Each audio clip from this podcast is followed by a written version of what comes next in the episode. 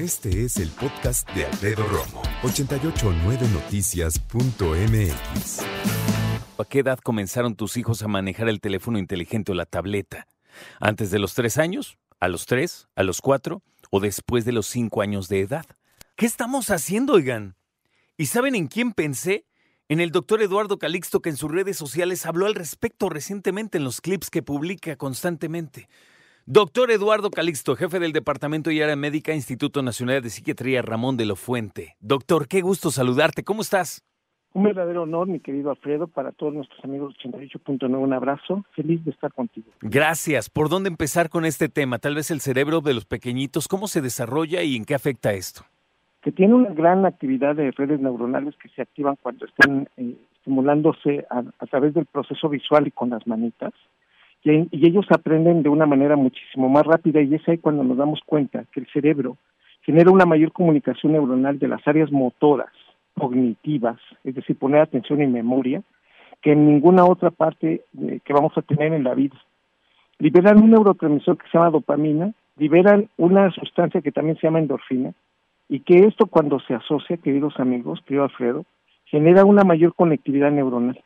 Es un hecho que los aparatos electrónicos toman poderosamente la atención de un cerebro de un niño, lo conectan en términos generales más rápido que los adultos, y al decir los conectan más rápido, esto no significa que es una gran una ventaja, sino que esto permite que el niño aprenda más rápido y genera un proceso de activación que hace entonces que comparado con los adultos nos cuesta un poquito más de trabajo y de tiempo pero en términos generales el cerebro humano siempre va a estar estimulado con esta intensidad luminosa y con estos procesos que si son juegos o son ruidos o son, digamos, estimulantes desde el punto de vista de la atención, nos atrapan desde los primeros dos segundos que los estamos usando.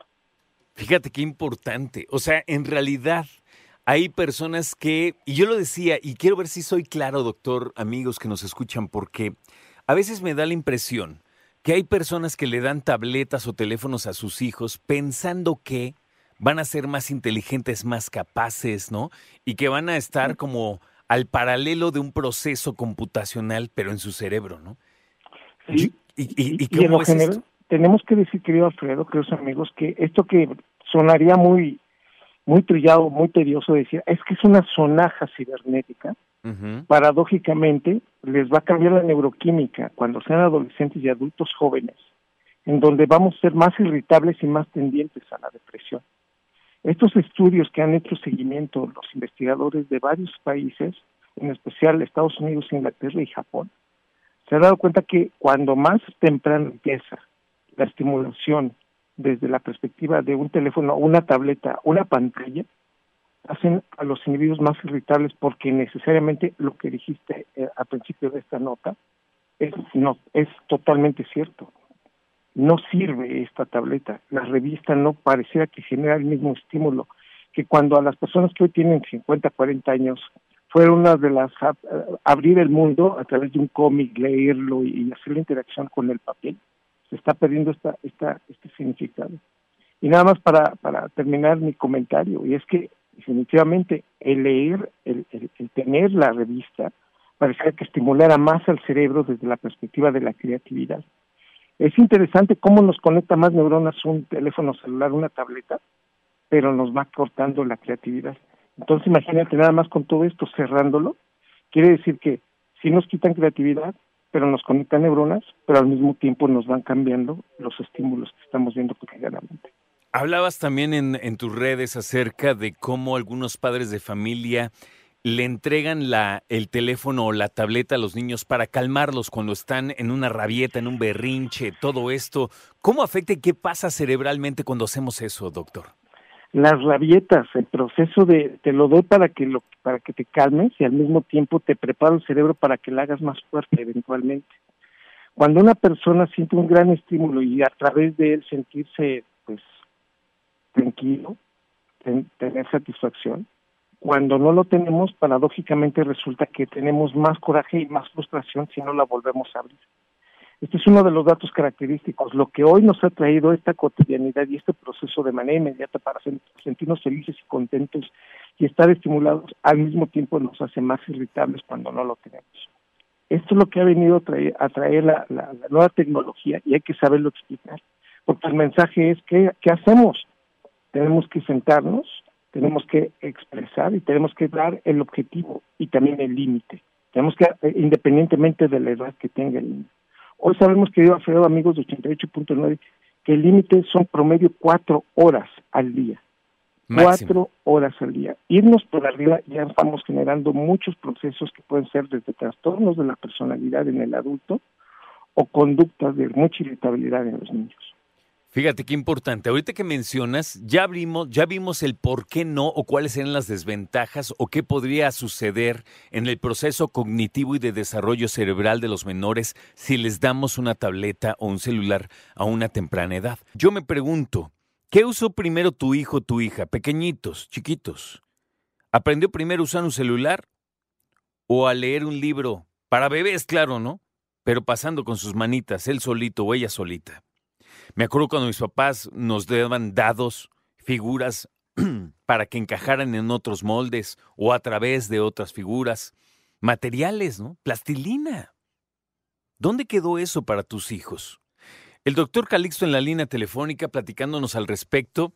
Me gustaría entonces ir para adelante. Es un hecho que usan estos dispositivos. ¿Qué se recomienda? ¿Qué se recomienda, doctor? De nuevo, bienvenido se recomienda muchísimo el acompañamiento, el entendimiento, el límite.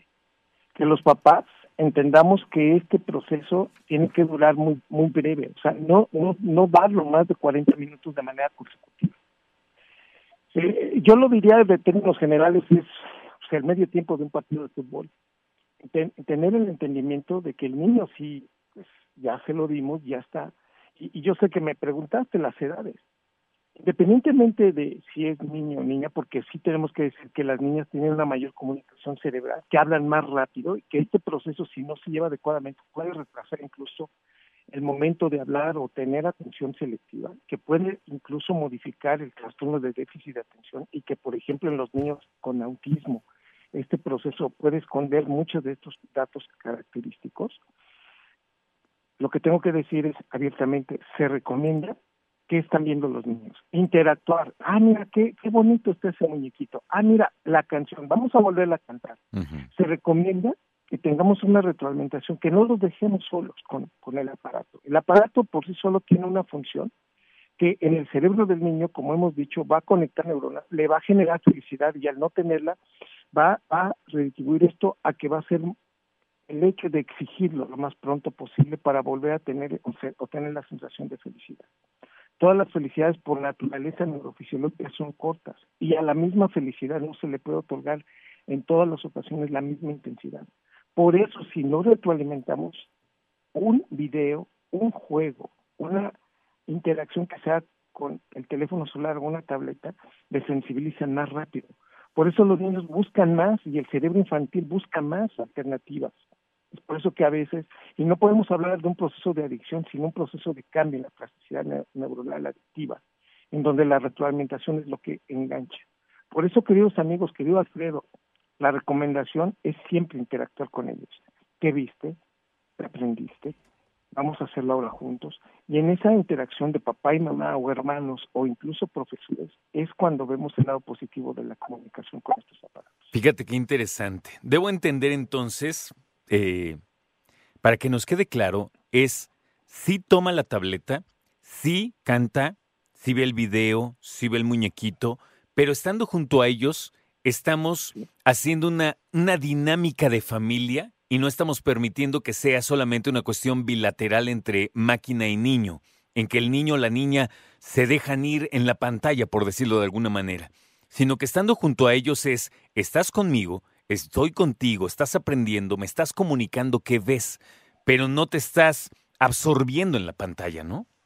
Ese es uno de los grandes mensajes que hoy el campo de las neurociencias le atribuye a estas herramientas nuevas que evidentemente hace 30, 40 años no teníamos y que cuando apareció el teléfono con el que nos comunicamos, ya ves que tenía un alambre, decían, eso nos va a dejar sin comunicación. Claro hay que sabernos adaptar. Y este este proceso reitero es cuando abusamos de los tiempos y decimos al niño mira cállate tiene el teléfono y ya no me molestes ese es el peor error que podemos cometer como adultos Y es cuando ahora llegamos y decimos, es que le haces más caso a tu teléfono celular, cuando en realidad no, no supimos retroalimentarlo eh, a, etapas muy tempranas. Nada más para rematar, mi querido Alfredo, la etapa crítica de este proceso empieza desde los 7 a 14 años, termina a los 14 años. Y es cuando volteamos cuando los jovencitos tienen 15, 16 y queremos que convivan con nosotros cuando fuimos los primeros que sacamos el, el celular en la casa o en el restaurante y que hacemos y queremos distribuir con ellos una dinámica que ellos difícilmente aprendieron. Por eso no es tarde para reaprender y, por supuesto, para retroalimentar positivamente a Fred. No sabes cuánto te agradezco, doctor, que te tomes el tiempo de estar con nosotros para que aprendamos, como siempre, de ti, pero sobre todo para que reflexionemos en cómo estamos educando a nuestros chavos y qué estamos haciendo cuando en realidad le damos una pantalla. Escucha a Alfredo Romo donde quieras, cuando quieras. El podcast de Alfredo Romo en 889noticias.mx.